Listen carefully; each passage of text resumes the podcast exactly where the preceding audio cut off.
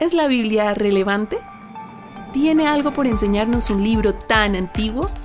Queremos darnos la oportunidad de descubrir su inesperada riqueza, tratando de entender cómo habla para nuestro día a día, nuestros problemas, nuestro dolor, nuestra vida real. Bienvenidos a Para la Biblia Real, el podcast de Miguel Pulido. Bueno, queridos amigos, bienvenidos a este episodio que es muy especial porque inaugura una serie de episodios que están relacionados con el audiolibro Hemos pecado. Y tengo el honor y la alegría de tener frente a mí a un pastor, un pastor que tengo el privilegio de llamarlo amigo, a pesar de que no hemos hablado mucho, ha sido una relación que eh, ha sido muy profunda en poco tiempo, se ha establecido profunda en poco tiempo y yo agradezco mucho eso. Eh, él es pastor ya hace varios años en la iglesia Puente Largo, aquí en Bogotá, eh, y además de eso tiene un programa, yo lo llamaría programa, ¿no? Pero este de lectura bíblica, yo lo he seguido en varias ocasiones a través de redes, de YouTube especialmente, que es muy enriquecedor y, hemos intercambiado varias ideas. Le di mi libro, leyó mi libro y aquí está frente a mí Luis Beltrán. Lucho, bienvenido, hermano. Bienvenido. Hey, Miguel, qué presentación. me honras, me honras con tus palabras. Muchas gracias. Eh, en verdad, tengo este privilegio de conocerte. Te conocía en redes, ¿no? Te conocía en Twitter, te conocía en Instagram.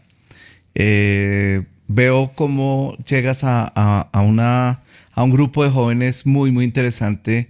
Y bueno, jóvenes y gente, ¿no? Gente, tú sabes que los jóvenes ya son hasta los 50 por allá. Es verdad, es verdad. Y, veo que tienes un mensaje muy, muy, muy, muy especial, balanceado, eh, nada dogmático, pero sí muy reflexivo.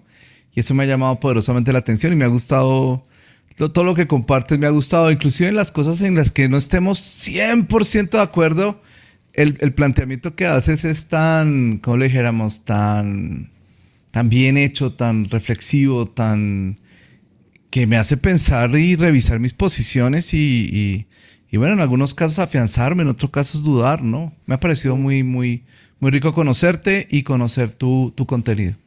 Gracias, Lucho. Muchas, muchas gracias de verdad aprecio mucho eso porque eh, la posibilidad de diálogo yo creo que es uno de los regalos más grandes que nos da el Señor precisamente para, para crecer, para aprender juntos. Pues entremos un poquito en materia, Lucho. La idea que tenemos en mente con estos episodios que vienen es ir dialogando sobre eh, capítulos del libro y del audiolibro Hemos Pecado, que obviamente nos irán conectando con temáticas eh, muy específicas.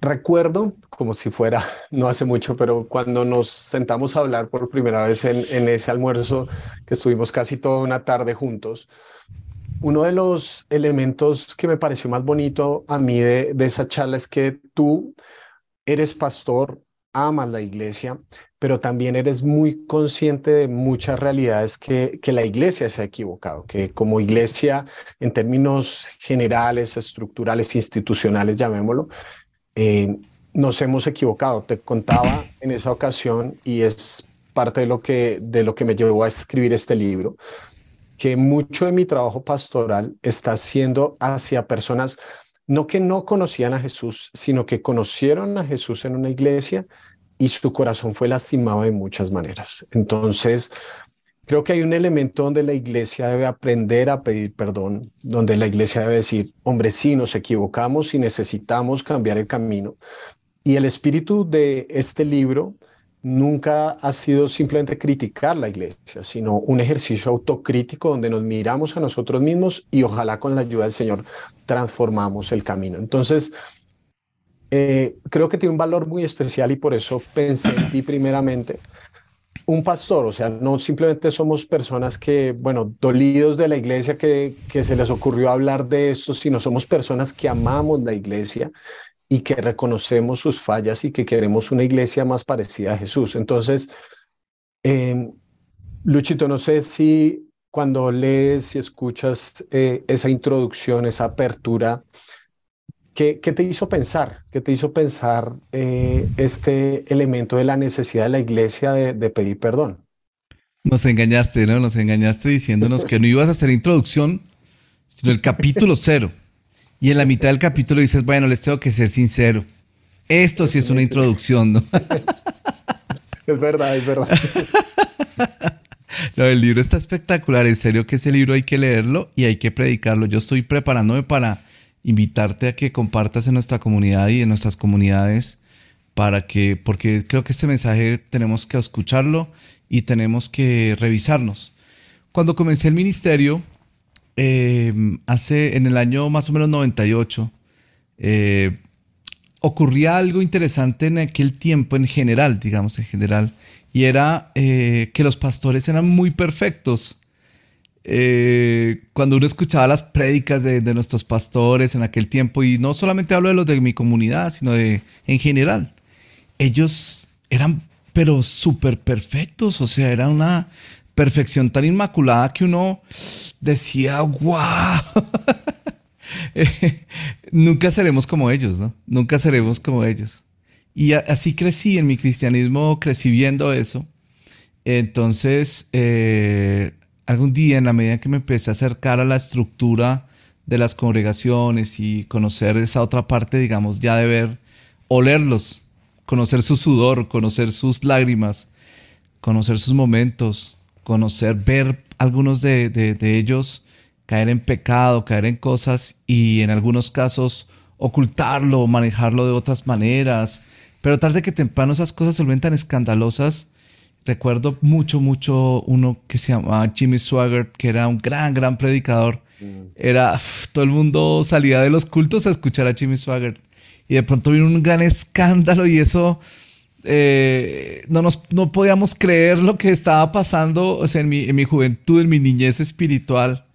Y, entonces tomé una decisión muy intuitiva y fue, bueno, ahora que me toca asumir a mí el ministerio y toda esa cuestión en mi congregación, una de las, de las cosas que me propuse y lo hice muy, muy intencionalmente fue, ¿sabes qué? Yo quiero ser el mismo eh, abajo en la tarima o arriba, eh, tratar de ser el mismo y tratar de ser genuino y de contar mis luchas y de mostrarle a la iglesia que, en, mis prédicas mm, que lucho y que logro en algunos casos vencer con el consejo bíblico y en otros casos pues que estoy en la lucha de derrotar ciertas cosas y así he tratado de ser eh, en, este, en este tiempo.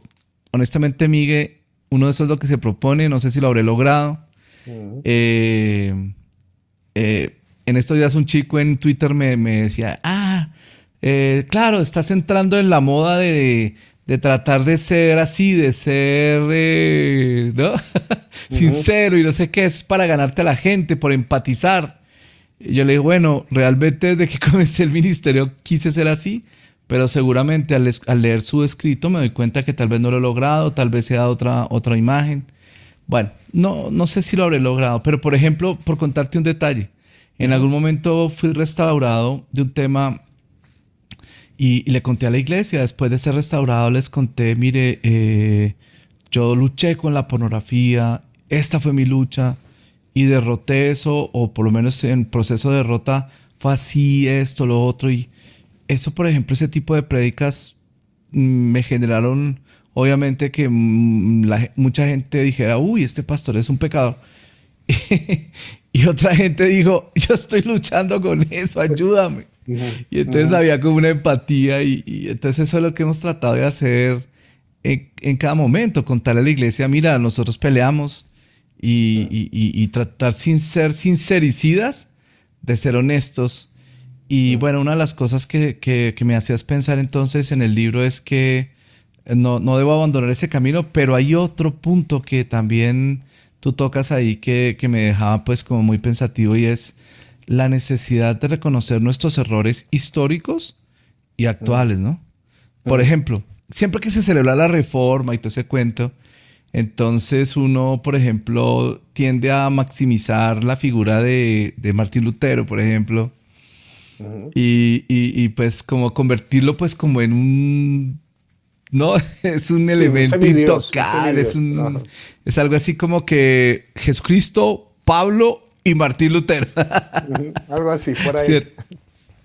Y, me, parece que, me parece que eso es muy dañino hacerlo porque, bueno, Martín Lutero tuvo cosas buenas, pero tuvo también cosas muy negativas.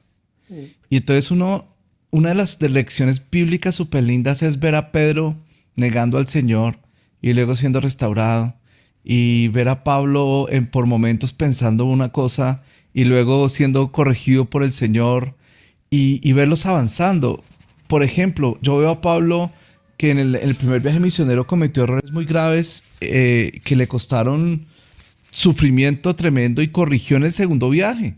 Y luego en el tercer viaje volvió y corrigió porque en el primer viaje puso ancianos así locamente y, eso después todas esas iglesias fueron contaminadas por los judaizantes de Jerusalén y en el segundo viaje entonces él dijo, no, me voy a quedar yo más como en una iglesia, menos, voy a abarcar menos, voy a quedarme como en Corinto y después la iglesia de Corinto terminó en un despelote carismático, tú sabes, de pecado y todo.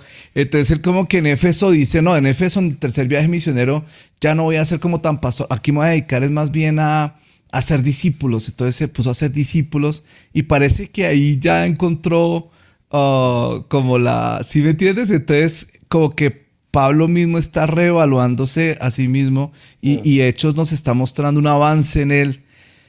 Entonces, em, pues por ejemplo, Martín Lutero al final de sus años escribió cosas horribles sobre los judíos, antisemitismo, em, bueno, y cometió muchas, muchos errores y también, pues, él no fue un personaje perfecto. Entonces me gusta mostrar en, que en la Biblia los personajes se mostraron con sus pecados y sus fallas y todo, y mostrar que todos hemos, y, hay momentos en donde tendríamos que pedir perdón. Por ejemplo, pues me imagino que mucha gente lo habrá hecho, pero por ejemplo al pueblo judío habría que pedirle perdón mm. por eso que Martín Lutero escribió y por, y por lo que engendró después en la cultura alemana que inclusive creo que llegó hasta Hitler y todo lo demás, ¿no? Sí, sí, sí.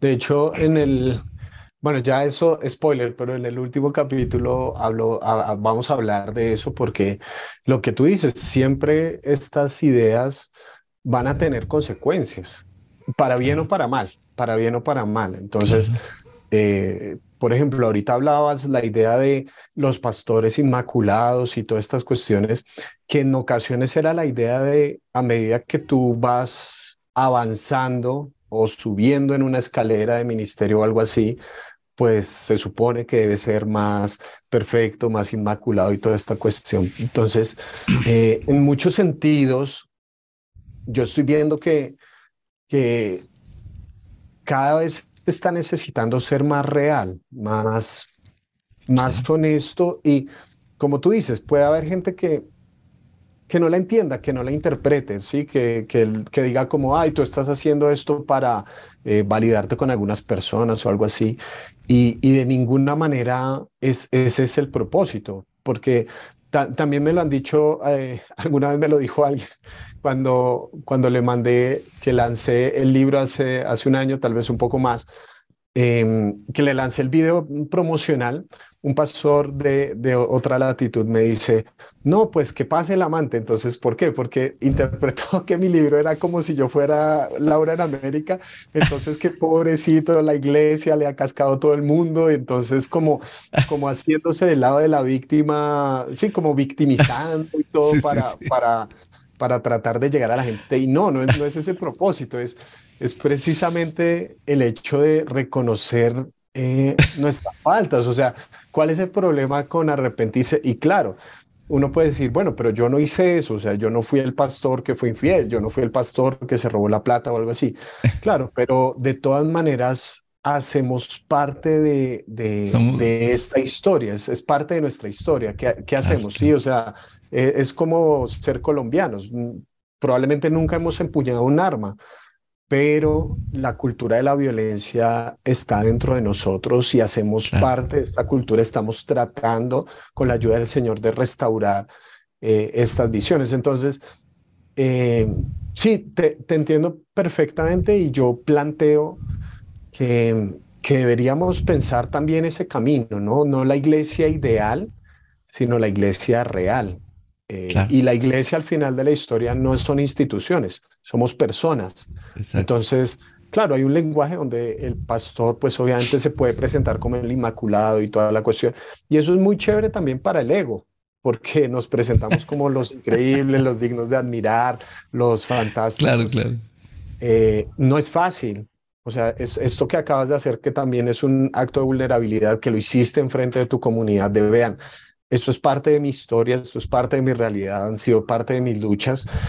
Em, es curioso, creo yo, como muchas veces nosotros necesitamos idealizar a alguien, como que nos redimimos a través del pastor perfecto.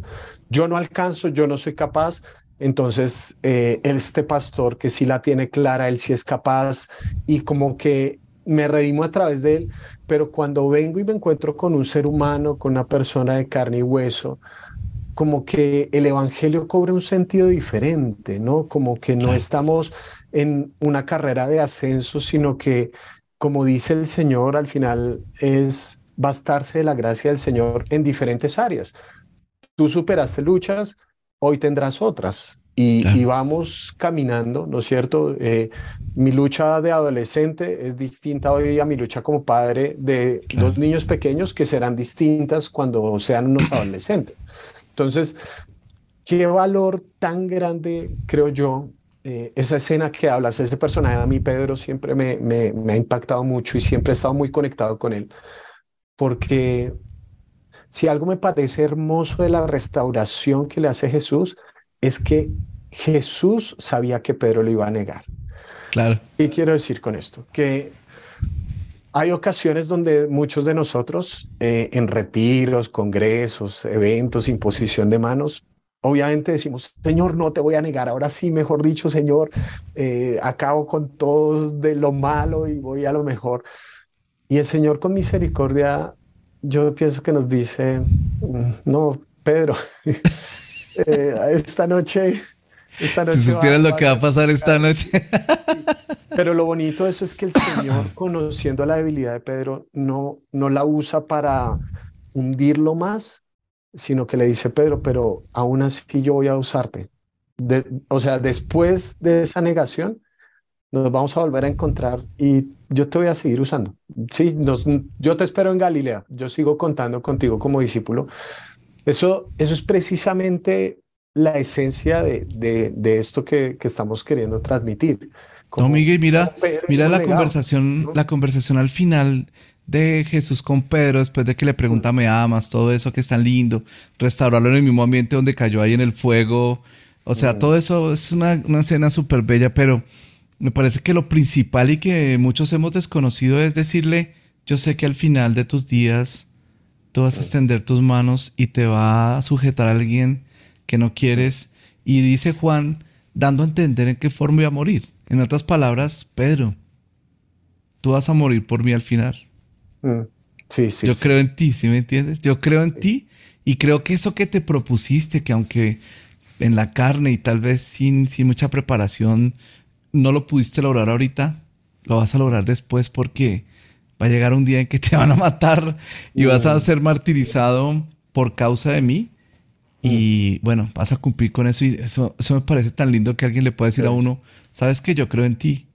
Y mm. Jesús se lo dijo a pesar de sus debilidades y todo. Y, eso es, es que ese es el proyecto de la iglesia, que uno dice, pero ¿cómo dejaste los hombros, en los hombros de personas tan imperfectas semejante proyecto? Es que uno, uno dice, de verdad, Lucho, no sé si te pasa que uno a veces se pone a pensar y, y decir, pero Señor, ¿cómo, o sea, cómo en la iglesia parte de tu plan de redención del mundo. O sea, si, si la iglesia ha tenido tantos errores y tantos fracasos y al final en Apocalipsis dice que él se va a presentar esa novia sin mancha y sin arruga. ¿Cómo? No tengo ni idea, ¿no? No tengo ni idea, pero es como, Señor, este es tu plan. O sea, hacemos parte de este proyecto y queremos que este proyecto sea más conforme a lo que tú tienes en mente, no, no conforme a, nuestros momentos, a lo que pensamos o simplemente para inflar nuestro ego, sino conforme a tú quién, quién eres, ¿no? Eh, Luchito, el, primer capítulo, yo me enfoco en el tema, yo creo que es un tema fundamental y transversal. que, que es el tema de la hipocresía. Eh, una de las tesis de, de, ese, de ese capítulo es que la hipocresía es un pecado que profundiza otros pecados. Y está esta imagen que, que Jesús, eh, si, si con algo fue muy tajante, fue con el tema de la hipocresía. O sea, si, si tú quieres escuchar un discurso extenso de Jesús en contra de un tema, es en contra de la hipocresía en Mateo, donde Jesús habla y le dice a los fariseos, ustedes son hipócritas porque hacen esto, esto y esto. Y cuando uno escucha a las personas, si tú le preguntaras a alguien qué es lo primero que viene a tu mente con la palabra cristiano, mucha gente te contestaría hipócritas. ¿Por qué con tanta facilidad nos asocian con, con esa palabra hipócritas en lugar de asociarnos más con la persona de Jesús? Eh, yo sé que podríamos eh, aquí inferir mil cosas y, y, suponer mil cosas, pero ¿por qué crees que ha sido lastimosamente una marca tan tan clara, tristemente, para definir muchas veces el cristianismo. Sí. Bueno, yo pienso que Jesús siempre les advirtió que se cuidaran de la, de la levadura, ¿no? Y la levadura, hasta donde entiendo, representa tres cosas que son el mal ejemplo. Les decía, cuídense del mal ejemplo que dan porque predican una cosa pero hacen otra. Entonces ellos viven dando mal ejemplo les decía, cuídense de la levadura en el sentido de la, falsa doctrina, doctrina incorrecta que se predica en donde se le añaden a las palabras de Jesús tradiciones de hombres y otras cosas que elevan los estándares mucho más arriba de lo que Dios mismo quería. Y entonces cuando las personas no cumplen con esos estándares, pero se los han enseñado a otros, entonces tienen que ponerse una máscara, ¿no? Es, eh, es la necesidad de, de mm, digamos, de mantener una actuación, como tú lo señalabas muy bien en el libro, y es porque como les he establecido a los demás eso, entonces yo tengo que mantener la actuación. Entonces se juntan los dos capítulos, el del legalismo y la hipocresía, porque en la medida en que yo establezco legalismo, es decir, que subo los estándares de Dios por encima y coloco estándares humanos, entonces una de dos, o me declaro defraudado de, de todo el esquema que armé de estándares o empiezo a decir que sí los vivo colocándome una máscara de hipocresía, ¿no? Mm. Entonces, eh, creo que el cristianismo en general en América Latina ha sido muy así, muy de, de, demostrar cosas que no somos por algo que, que llamamos el testimonio. Entonces, tenemos que dar testimonio de Cristo y pensamos que dar testimonio de Cristo es mostrarnos perfectos, que es todo lo contrario a lo que la Biblia muestra, porque en la Biblia mostraron los, defectos de Pedro, de Pablo, de todos los fundadores, digamos, de la religión cristiana, todos mostrando sus Juan, Boanerges. Eh, o sea, si tú miras los tres grandes personajes de la religión cristiana, que serían Pedro, Pablo y Juan, digamos, serían como los grandes, o Santiago, incrédulo, no creía en el Señor, o cualquiera de ellos, ¿sí? Eh, eh, el cristianismo está basado precisamente sobre la idea de un Jesús perfecto actuando a través de gente llena de problemas y dificultades, pero en ese trato Él hizo la obra a través de ellos.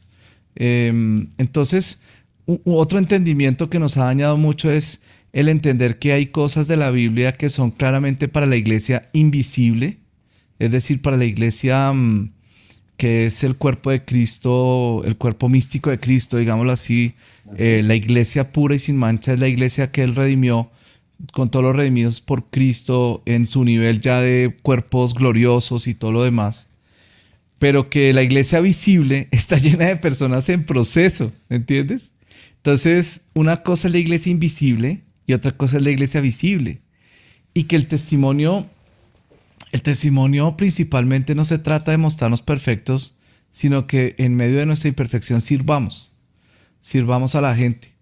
Y en ese servicio es donde más se puede notar la vida de Cristo en nosotros. Entonces, em, digamos que una cosa que me asombró cuando estuve en Corea, tuve ese privilegio de estar allá en Corea, era el respeto que los budistas tenían por los cristianos. A diferencia de lo que pasa aquí, por ejemplo, en una ocasión estábamos ahí con una cantidad de budistas y dijeron, él es un moxanim, significa pastor, él es un pastor. Y todos los budistas me hicieron venia y me saludaron así con venia. Y, y el que me traducía me decía, ellos respetan en una forma increíble a los pastores porque, mm, porque pues en, en, el evangelio que llegó a Corea fue un evangelio de servicio. Los misioneros iniciales que fueron allá no fueron tanto a plantar iglesias, especialmente después de la guerra entre, entre las dos Coreas y eso, los misioneros fueron a plantar orfanatos, a plantar hospitales, a plantar colegios, a servir a la comunidad. Y entonces en Corea ellos tienen la idea, y todavía la mantienen, de que el cristiano es un siervo de la comunidad y que mm, ellos pueden ver a Cristo en todo eso y por eso una conversión tan grande y un crecimiento tan grande de las iglesias coreanas, porque eh, ellos entendieron que ellos que estaban sirviendo y ellos querían hacer eso mismo y seguir sirviendo y eso ha sido una cultura muy muy grande en Corea. Entonces yo decía, bueno, yo llego a Colombia y digo, pues en una reunión soy pastor y todo el mundo se, se cuida la billetera, ¿no? Todo el mundo dice, este nos va a sacar plata, este tipo nos va, este tipo que nos va a salir, o sea, la credibilidad de los pastores y eso aquí es, es increíble, o sea, entonces yo, yo pensaba, eh, creo que tiene que ver con eso, con, con que hemos equivocado el testimonio, el testimonio no es un testimonio de perfección, el testimonio es un testimonio de servicio. Y creo que Jesús lo dijo claro, él dijo, mire, ustedes tienen que servir, ¿sí? Y en el servicio es que van a ser perfeccionados, en el servicio es que van a ser, eh, es decir, que tienes tanto tiempo sirviendo que no tienes tiempo para pecar, ¿me entiendes? En cambio, cuando una persona está poniéndose una máscara y mostrándose como no es, eh, tiene mucho tiempo para meditar cómo, cómo pecar y cómo volverse un pecador empedernido. Entonces yo creo que tiene que ver con eso, tiene que ver con, con, eh, con, entrar en una, en una fachada eh, para dar un testimonio, un testimonio que al apóstol no ha sido tan efectivo como pensábamos y que por el contrario ha dañado a muchísima gente porque la gente dice, oiga, qué lindo, son perfectos y después cuando ya ahondan en nuestras realidades, se dan cuenta de, lo terribles que, hay, de las cosas tan terribles que pasan, ¿no? Entonces, no sé, Miguel, yo creo que tiene que ver con eso. Luchito, yo estaba pensando en cuánto de, de nuestro servicio es interesado, es decir, porque quiero que, que ahondes un momento más en eso, en esa historia de Corea, porque a veces somos siervos para que la gente venga, en lugar de servir desinteresadamente y por amor. Entonces, quiero, o sea, tú me contaste un poquito de esta historia de los hospitales y todas estas cuestiones. Quiero que abandes un poquito en eso. Bueno, es que yo creo que, digamos, yo creo que la palabra caridad en el hebreo es una palabra que está relacionada no solamente con el, digamos, como con el simple hecho de ayudar a otros, sino la lucha de la justicia y de la justicia social, digamos. Eh, uno tiene que ser muy equilibrado en la palabra, uno no puede irse para un extremo o para el otro. Y la realidad, la realidad es que creo que los cristianos debemos luchar por las causas de justicia y de estar eh, con los necesitados. O sea, uno ve a Jesús tan, tan tocando a los, a los que nadie tocaba, ¿no?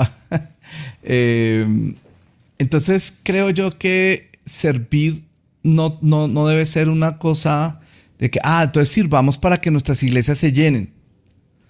O, sirvamos para que la gente eh, pueda, mm, eh, no sé, eh, para que tener iglesia crecimiento y entonces, porque es que todo se volvió iglesia crecimiento, ¿me entiendes? Entonces, en, lo que conocí en Corea, el espíritu que vi en Corea era de gente que servía a la sociedad, básicamente porque entendían que, un ser humano necesita ese servicio y lo hacían desinteresadamente sin buscar que ellos se convirtieran realmente, sino simplemente sirviendo. Y obviamente que eso es un resultado, la conversión vino porque muchos de ellos los buscaron y dijeron, queremos saber más de ustedes, díganos qué es lo que ustedes creen. Claro, imagínate estos, estos coreanos decepcionados con sus dioses, por todo lo que acaban de sufrir, eh, decepcionados por, su, por sus gobernantes, decepcionados por la política, decepcionados por tantas cosas, y encuentran unas personas que vienen a servirlos. ¿Ustedes por qué nos vienen a servir? Nada, porque los amamos. queremos servirlos. ¿Saben por qué? Porque ustedes son seres humanos y no pueden vivir en estas condiciones. Entonces, no podemos permitir que haya huérfanos. ¿Por qué? Porque es que no es justo que un niño crezca en la orfandad. Entonces vamos a formar un orfanato porque amamos a la gente, porque Jesús nos amó a nosotros, entonces amamos a la gente. Entonces no tenían un énfasis de igle crecimiento, igle crecimiento, sino de, de verdadero servicio, de servicio genuino. Y ahí los cristianos se convierten en una pregunta, en lugar de querer como dar respuestas, se convierten en esa pregunta. Tú, tú lo dijiste, como, ¿por qué? O sea, ¿por qué hacen esto por nosotros? Después de una guerra, cada uno está pensando en sí mismo y se olvida de los demás. Qué, qué interesante que venga una persona a servir, no, no a señalar, no a decir se lo tenían merecido, como suele pasar cuando ocurre algún desastre natural o de cualquier otro tipo. Ahí salimos, salimos de una vez a, a, decir eso es porque siguen a tales dioses o tales cosas, sino sirvieron a la comunidad y se convirtieron en una pregunta para esa comunidad. O sea, ¿qué tienen ustedes? ¿Qué, qué tienen? Y y yo tengo esa imagen que cuando, cuando yo, yo ya te había escuchado esa historia, fue tan impactante para mí de cómo, cómo nos percibe el mundo, ¿no? O sea, estos son fácilmente los hipócritas o algo así, o estos son gente que nos sirve desinteresadamente, que, que a un monje budista en la entrada del hospital cristiano no le dicen, bueno, se convierte o no lo servimos, sino lo sirven por amor a, esa persona, lo sirven desinteresadamente, aun si eso no significa crecimiento y demás. Tú, tú contabas esa historia y yo tuve la oportunidad también de conocer a unos hermanos en China que, que bueno, yo, yo estaba en, en Indonesia y ellos, y, y, fue un encuentro a nivel mundial y eran hermanos de China y muchos de ellos, sus iglesias, crecieron eh, en alcantarillas y, en lugares obviamente muy oscuros ah. porque era prohibido ser cristiano. Y, esta gente se memorizaba la Biblia, se amaban unos a otros, o sea, literalmente eh, no era como, ay, hoy no tengo ganas de ir o algo así, no, tú sabías que si en este grupo de 10, 12, 20 personas faltaba alguien, es porque seguramente lo habían arrestado, lo habían matado. ¿sí? Mm porque era tal el compromiso de estas personas con Jesús que, que de verdad estaban dispuestos a dar su vida por él. Y yo, cuando escuchaba a, ellos y ellos me, me, preguntaban, ¿y cuáles son los retos en la iglesia en Colombia?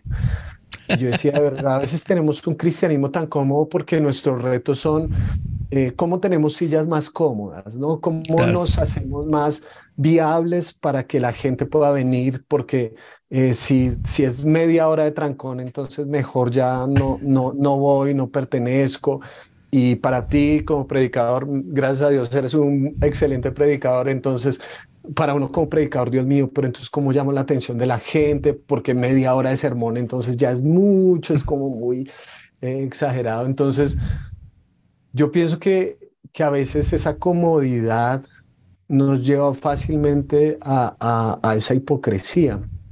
Históricamente pensaba que los fariseos son el arquetipo de la hipocresía, porque hubo un momento donde ellos se acomodaron, donde no mm. tuvieron que luchar, estaban bien con el imperio, eran respetados por la gente, se acomodaron, entonces no había necesidad tanto de, de la vida, no había, no había una trascendencia de, de, esta fe a la vida, sino simplemente se quedaba en el conocimiento.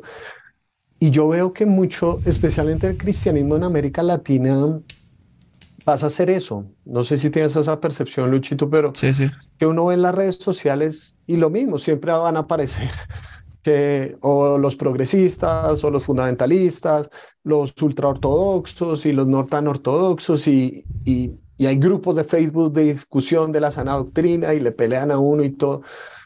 ¿Y qué de la vida? O sea, ¿qué, ¿qué de, la, de, de, de aterrizar eso a la vida real? ¿Qué pasa con con la iglesia para ese niño huérfano? ¿Qué pasa con la iglesia para ese jovencito que, que se quiere meter un tiro una vez por semana? ¿Qué pasa con, con la iglesia para estos jovencitos que están llenos de ansiedad? ¿Qué pasa con la iglesia para esa mamá que no tiene con qué alimentar eh, a su hijo? Entonces, eh, es muy fácil quedarnos en esa dimensión de la ortodoxia pero no llevarla a la práctica, ¿no?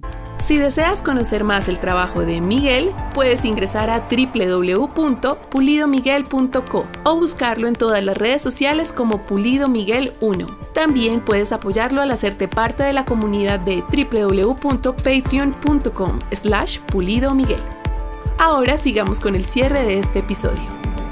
Es que se dan tantos factores, me haces pensar, como tú dices, me haces pensar en 500, en 500 ideas, ¿no?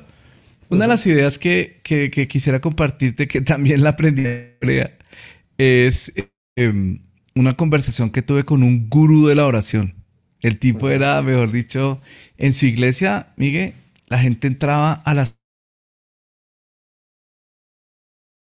igual más o menos cuatro mil personas y se iban y a las 6 entraba otro grupo y a las 7 entraba otro grupo y a las 8 entraba otro grupo. O sea, en la mañana ellos hacían 4 o 5 servicios de oración todos los días desde las 4 de la mañana, lleno total. y entonces... Eh, miles de personas, eh, o sea, en cada servicio... Cada en cada servicio miles de personas. Sí, sí, sí, así, así. Y así son la mayoría de las congregaciones en, en Corea. Entonces yo, yo pues tuve la oportunidad de reunirme con el pastor al final es obviamente esos pastores, o sea, ya en Corea hay otro, un evangelio muy desarrollado y también hay lo mismo, hipocresía, cosas, problemas, igual, ¿no? no, no estoy tratando de mostrar una iglesia perfecta, hoy en día hay mucho de eso también, ¿no? Pero lo que te quería contar era que el pastor principal me dijo, mm, nos citó a un desayuno después de, de que terminó todo el movimiento y entonces éramos pastores de toda América Latina ahí con él y él nos dijo que nos iba a dar la clave para hacer iglesias de oración. Entonces todos estábamos ahí. Este es el momento en donde, este es el momento, ¿me entiendes? Donde, que tanto estábamos esperando, ¿no? El momento. Entonces todos ahí. Y el tipo dijo así, mire, para hacer una iglesia de oración, lo primero que ustedes, y lo único que ustedes tienen que hacer es orar. Increíble. Todos nos quedamos como que yo pensaba, nos va a dar los cinco puntos sobre. Entonces él nos dijo: Yo les garantizo que ustedes, los pastores latinos, si yo les pidiera que predicaran sobre la oración, cada uno de ustedes podría hacer una prédica sobre la oración y saben muchísimo sobre la oración. Se saben toda la teología de la oración de tal manera que nos dejarían callados a los pastores coreanos en cuanto a teología y conocimiento de la oración. Hmm. El problema, decía él, el problema es que el conocimiento que no se aplica es como la comida que no se, que no se procesa. Eh, él, decía, el cuerpo humano, eh, cuando come demasiado, entonces almacena comida en forma de grasa pensando el cuerpo, hey, este tipo va a necesitar un almacenamiento, o sea, este tipo está comiendo tanto es porque necesita, va a entrar en una, no sé, una hibernación, entonces tenemos que almacenar mucho para, por eso somos como ositos. por eso quedan como un osito así para la hibernación. Exacto, entonces porque están preparándome para la hibernación, ¿no? Y el cuerpo dice, ¿cuándo viene la hibernación? Que este tipo sigue comiendo y nada. Ajá. La vesícula un día dice, oiga, ya, el páncreas dice, el páncreas cuando ya dicen, ¿saben qué? Este man nunca va a hibernar y es cuando uno entra en prediabetes. No, ya me cansé, ya no más. bueno, entonces resulta que, resulta que él, me, él nos decía que así como el cuerpo humano, cuando consume demasiada comida que no utiliza, energía que no utiliza, se engorda, él decía que el conocimiento también sin aplicación engorda. Y ese, esa, ese engordarse se llama orgullo se llama vanagloria, ¿no? Entonces él decía que, mm, que somos muy dados a, saber demasiado, a hacer poco, y esa vanagloria es la que nos hace ser un poco eh, hipócritas, porque mm. claro, cuando tú sabes mucho y aplicas poco, tienes que ponerte una máscara, tienes que ponerte una máscara, porque tu vida es una cosa y tu enseñanza es otra. Eres capaz de predicar de todo lo que te imagines, pero no vivirlo.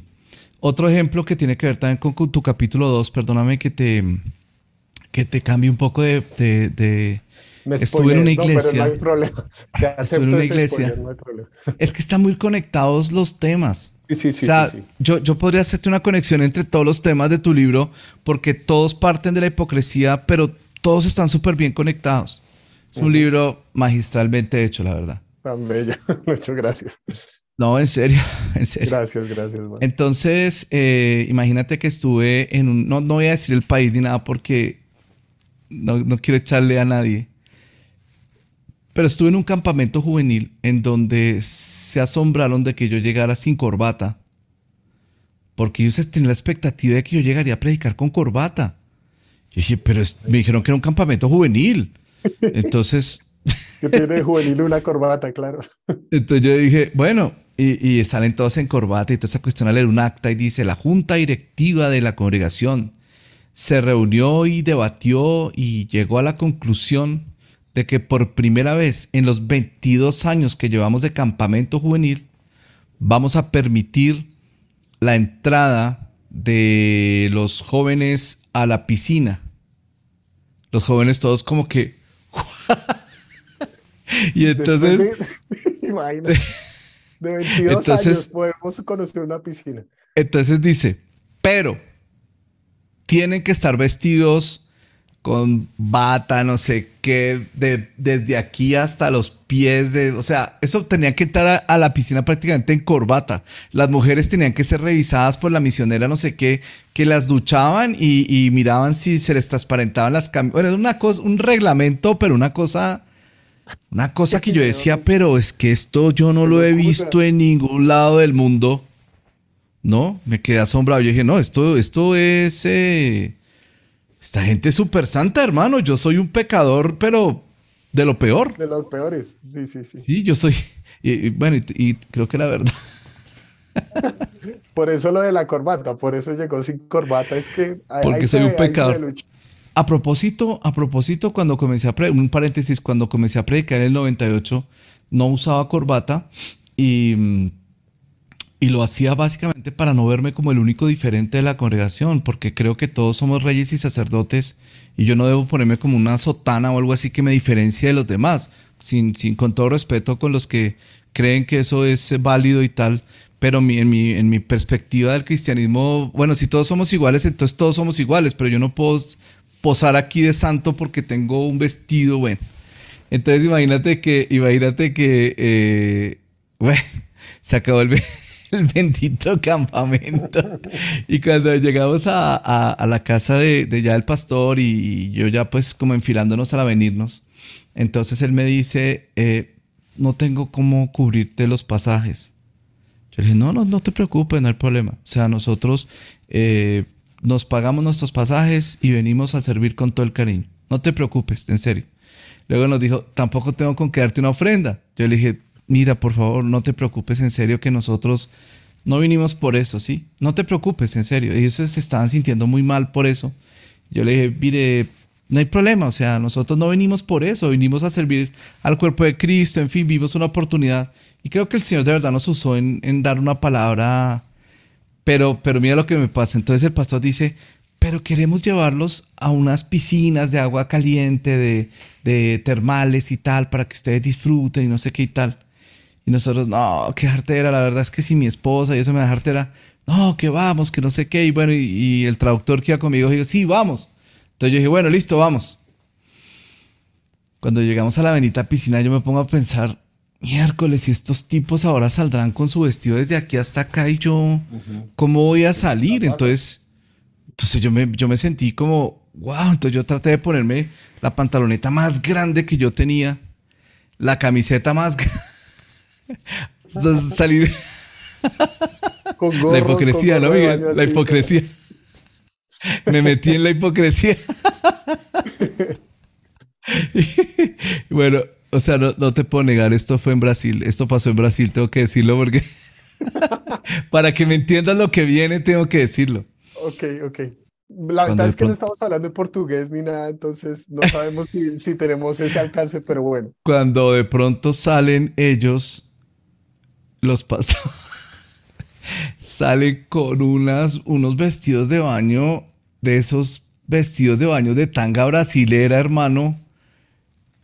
Narizona, o sea, ese tipo, ese tipo, Esos tipos me tenían asustado porque esos vestidos de baño daban susto en serio. Yo decía, córrese para allá que me tiene amenazado.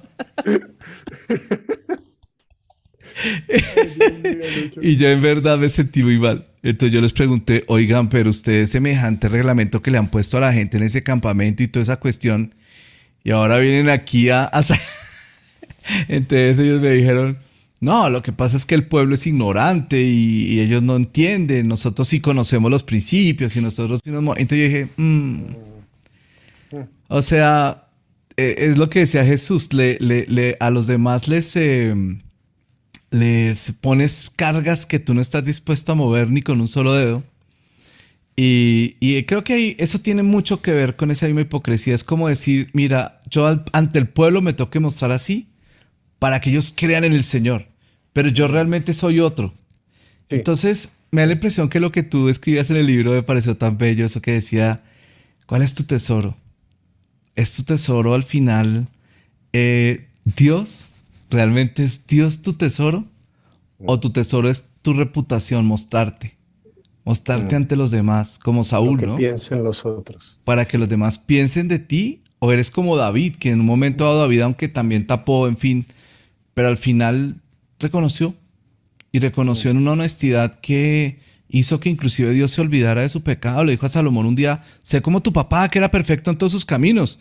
Si hubiera sido Salomón, le hubiera dicho, ¿qué? ¿No leíste la Biblia a Dios? ¿Qué pasó, mi papá? Te recuerdo que el hombre no colaboró mucho. Que nunca leíste el Salmo 51, nunca leíste el Salmo 32, nunca leíste...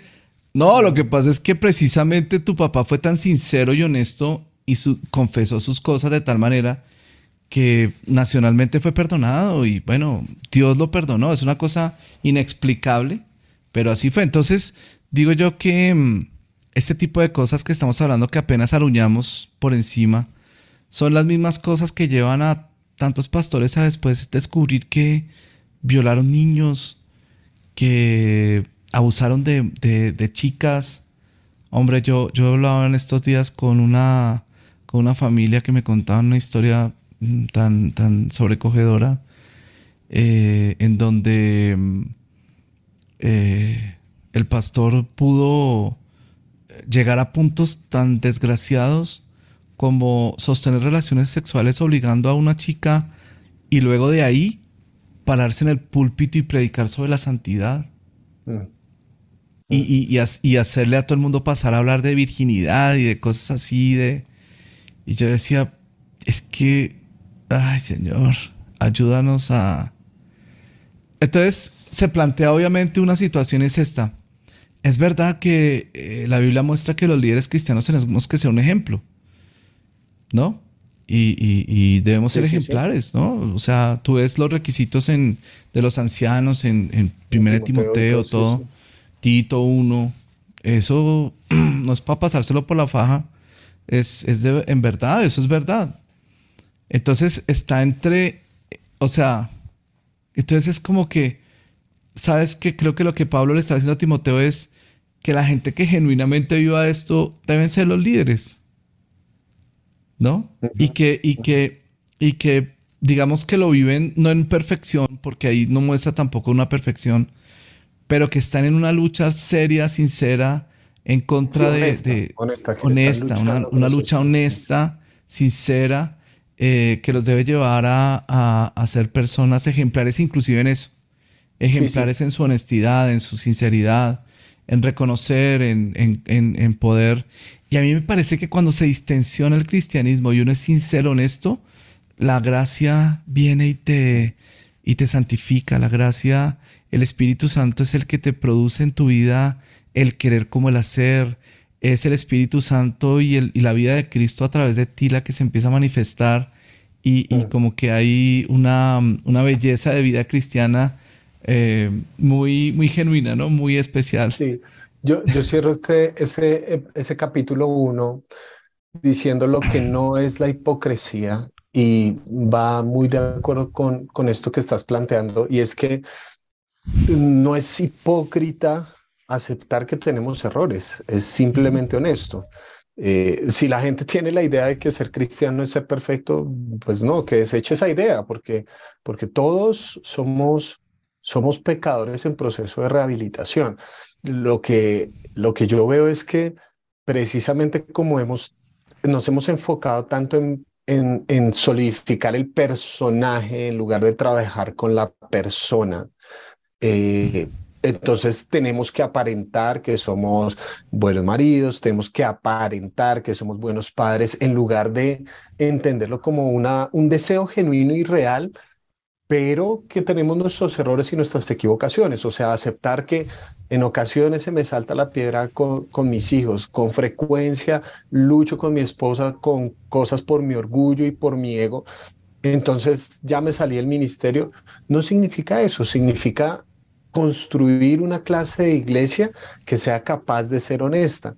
¿Por qué? Porque nos interesa más el corazón que la posición, nos interesa más eh, una verdadera santidad que, una, que un servicio, un ministerio, un título, nos interesa más la, la honestidad de decir, vean, saben que yo también estoy roto. A mí siempre un pasaje que me ha impresionado mucho es ese de Pablo, o sea, Pablo, el, tipo que había subido al tercer cielo, que en ese texto en, eh, Corintios, él está ufanándose de, esta iglesia precisamente que tenía todos estos líos no solo carismáticos, sino como carismaniáticos, de un montón de locuras ahí. Esta gente tenía un montón de cosas como para ufanarse, ¿no? Entonces, ¿quién profetizaba más? ¿Quién hablaba más en lenguas? Y, el, y Pablo dice, bueno, ¿Quieren jugar ese juego? Saben que yo fui hasta el tercer cielo, mejor dicho, casi me siento al lado de Dios allá en el trono y, nos pegamos una conversadita. Y, Pablo dice, pero tengo un aguijón, tengo un aguijón en la carne, ¿sí? Claro. Y me podría gloriar de esa visión gloriosa que tuve y todo. Pablo, o sea, el tipo que escribió un porcentaje importantísimo de, la Biblia, de, lo que hoy predicamos y seguimos profundizando, él le pidió al Señor, quítame este aguijón. Y el Señor le dice, te basta mi gracia porque mi poder se perfecciona en la debilidad. Yo creo que, que eso es algo que no podemos olvidar, que, que nuestras debilidades deberían ser un recordatorio de que estamos donde estamos, donde quiera que estemos en el futuro, en el presente, por la gracia de Dios, que los pastores somos pastores por la gracia de Dios. Los de la alabanza son alabanza por la gracia de Dios. Los que simplemente asisten a una iglesia son por la gracia del Señor. Y que el Señor, su poder lo perfecciona precisamente ahí, cuando, cuando somos capaces de mostrar nuestras heridas. O sea, a mí eso estaba reflexionando en estos días de el, lo, lo que me impresiona de la cruz bueno, de la resurrección, de hecho, cuando Tomás duda y dice, bueno, si yo veo los huecos en su mano, ahí yo creo. Eh, que, que, muy fácilmente nosotros señalamos a Tomás tan incrédulo y todas esas, a ver si nosotros no hubiéramos hecho como, oiga, así como así que un resucitado y todas estas cuestiones. A mí algo que me impresiona es que Jesús le mostró las heridas. Lo que quiere decir es que Jesús siguió con esas heridas después, o sea, resucitó. El tipo se hubiera podido haber hecho un string makeover, pero mantuvo las heridas de la cruz, como que aún después de, de eso le mostró, yo pasé por ahí, yo, yo, la cruz no se fue simplemente como un apéndice indeseable de la historia, sino yo también pasé por ahí. Cuán, cuán importante pasa a ser una iglesia que no simplemente se ufane de la resurrección, sino que aún en los momentos más gloriosos pueda mostrar también, vean. Sus heridas, sus eh, cicatrices. yo, es, esas son las cicatrices, ¿sí? La, la, cruz también ocurrió. Eh, sí, es, eso, yo, yo espero que podamos, es un riesgo, ¿no? Pero que podamos aprender a ser una iglesia más, más vulnerable y en ese proceso Señor. más parecida a Jesús, creo yo, ¿no? Ayúdanos, ¿no? Mm. Miguel, hay otro asunto que, que, que, complementar también, es que todo lo que estamos hablando está tan chévere es verdad. Tú y yo estamos Tú y yo estamos arreglando a la iglesia cristiana. Sí, aquí la estamos cambiando. En estos 45 minutos todo va a cambiar. Em, ¿Te has dado cuenta que la justicia y la, digamos, y la verdad, más allá de solamente, digamos, como la, como el principio aparente que tienen, son fuerzas, fuerzas que se equilibran fuerzas que, que, que cuando hay una batalla en la verdad, la verdad lucha por salir a, a, la luz. Mm. Y cuando la, cuando la justicia está torcida hacia algún lado, viene una fuerza contraria que la lleva a, a, centrarse y es una cosa que uno no puede, que es un, como fuerzas que Dios dejó en, medio de la sociedad, en serio, es, es totalmente real. Entonces, por ejemplo, cuando en una iglesia eh, no se vive en la verdad, sino se vive en la hipocresía, entre la gente que no vive en hipocresía se genera una batalla increíble por acabar con la hipocresía, por encontrar los, los grandes secretos de los hipócritas, por desnudarlos y por mostrar su vergüenza.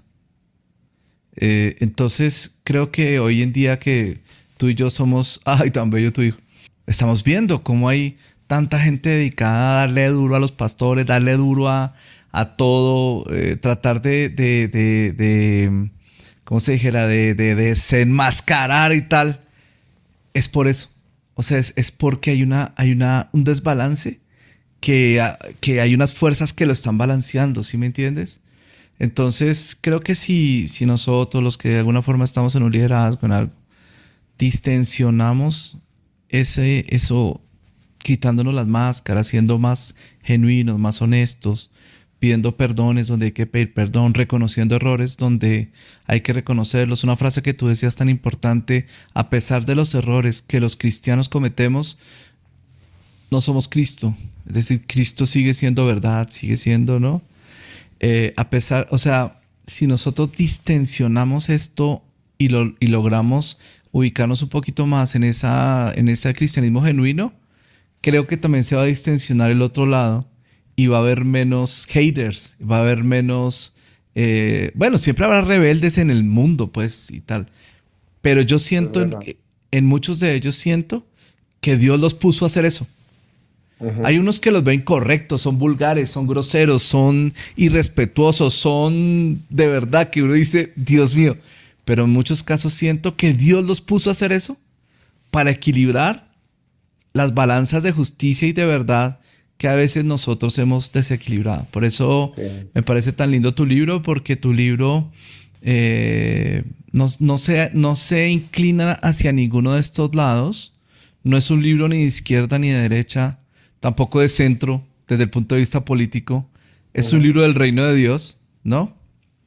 Es un libro en donde tú no pasas como ser como un, un progre, digámoslo así, sino en donde tú no te pones ningún tipo de, título ni de aproximación, sino simplemente como un cristiano que genuinamente ve que necesitamos hacer una autorrevisión y que tenemos que hacer unos cambios para hacer esa iglesia que representa a Cristo en esta generación.